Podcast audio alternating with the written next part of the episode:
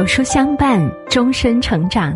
你好，欢迎来到有书，我是主播珊珊。今天为大家分享到的文章是：婚姻好不好，看孩子长相就知道了。一起来听。莎士比亚说过：“外在的相貌其实是内心世界的一面镜子。一个人走过的路、看过的风景、读过的书、遇过的人。”都会藏在他的容貌里。孩子的脸就是他的生活状态。孩子笑容满面、活泼开朗、懂得分享和爱，往往父母的婚姻生活会比较幸福。孩子情绪低落、敏感、缺乏爱和安全感，多半是父母的婚姻生活出现了问题。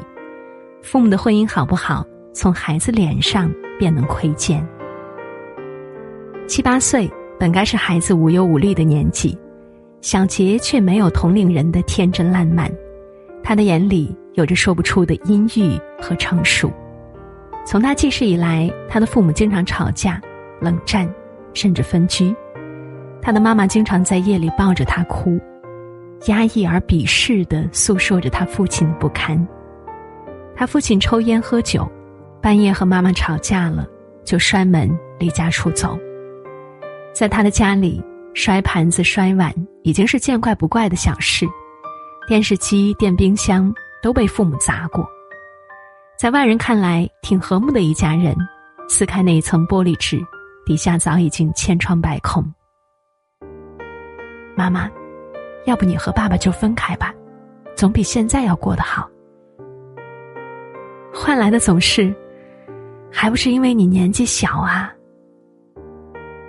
在这种家庭氛围下成长的小杰，孩童般的笑容在他脸上是没有的。这个年纪的他，不能像别的孩子一样对着父亲、母亲撒娇。孩子的脸就像是一面镜子，折射出父母的婚姻状态。美貌靠遗传，气质靠熏陶。一个给不了孩子幸福的家庭，怎么会有笑容满面的孩子呢？从小。我母亲用抱怨、指责，教训着我爸和我，直到现在回忆起那些过往，内心还是很痛。同时导致了我性格上不可逆转的伤害，工作、生活、人际交往等方方面面。二十六岁已经结婚的小梅是这样说的：“现在的她更加懂得如何和她的丈夫相处，如何教育好孩子。”这些都是他年幼时从父母婚姻的教训中得来的经验。从他有记忆起，他爸妈关系就很不好，吵架、冷战是家常便饭。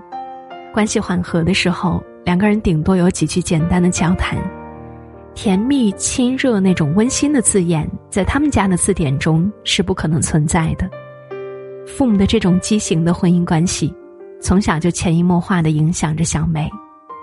小梅逐渐养成一个敏感的性格，做事小心谨慎，很难去相信别人。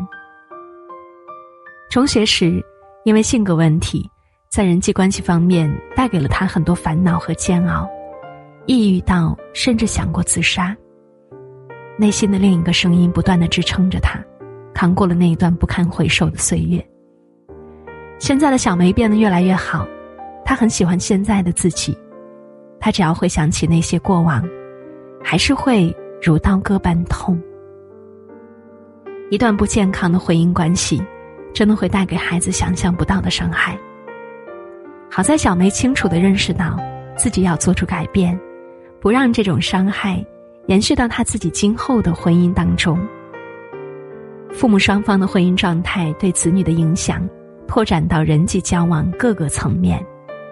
等到子女各自组建家庭，这种人际关系模式会在配偶身上更加明显的体现。每一个不幸福的孩子都是有迹可循的，父母是孩子最大的命运，父母的婚姻状态对孩子的影响是摆不脱的，孩子需要花费很长一段时间，乃至于一辈子，去寻求答案。最好的婚姻状态是爸爸爱妈妈。周易的父母相处总是很随意，他的爸爸略微有些邋遢，总是不换裤子就躺在床上。妈妈说他的时候，他总是笑嘻嘻的。小时候的周玉对爸爸色眯眯的看着妈妈的行为甚是嫌弃，尽管爸爸极力反驳。长大以后才知道，原来那就是充满爱意的眼神。他的爸妈不会吵架，每当他和妈妈闹别扭，爸爸永远站在妈妈那一头。周易嫌弃妈妈做的米饭太软，爸爸生气，让他直接吃生米，粒粒分明，够干。爸爸的工资永远上交，即便妈妈不会理财，还会莫名其妙的丢钱。爸爸明确告诉周易和弟弟。妈妈在他心里排第一名，是永远陪伴他的人。小时候的周玉觉得父母相处模式正常不过，就是有一点腻歪。长大以后发现，这样的婚姻关系在生活当中极其少见，甚至是难能可贵。没有世俗的父卑子尊，没有虎妈猫爸，足够自由，足够平等，没有过分寄托期望于孩子。更没有为了孩子将就这一场婚姻。父母给了周玉和弟弟一个温暖幸福的家庭，让他们在爱和温暖中长大。父母恩爱是给孩子最好的礼物，因为父母的相处模式是孩子最开始接触和了解爱情与婚姻的入口。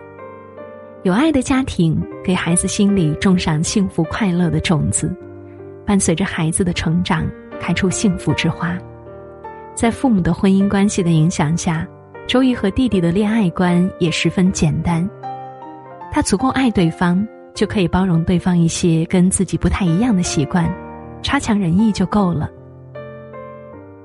他不会过分要求对方跟自己保持一致，不会强加自己的生活习惯、认知给到对方，彼此依然可以做自己。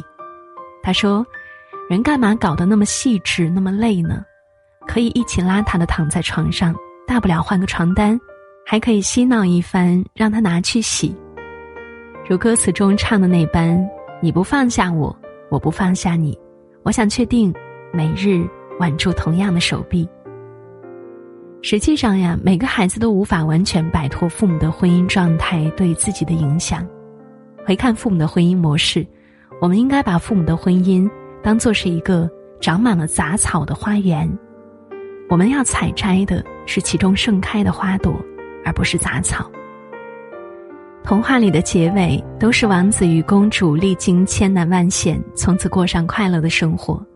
可是真正的困难，往往结婚生子以后才刚刚开始。每个人人格的弱点和家庭的影响，都会慢慢的暴露无遗。婚姻誓言。在日日夜夜的生活战场中受到考验，不要因为孩子的到来而忘记了当初的浓情蜜意。穷养富养，都不如用爱养。爱是世界上最伟大的力量，也是最温润的滋养。最适合孩子成长的环境，不是硝烟滚滚的战场，而是充满爱的家。如果你也有感触，点个再看。分享给更多家长，愿每一个孩子都能在爱的环境中长大。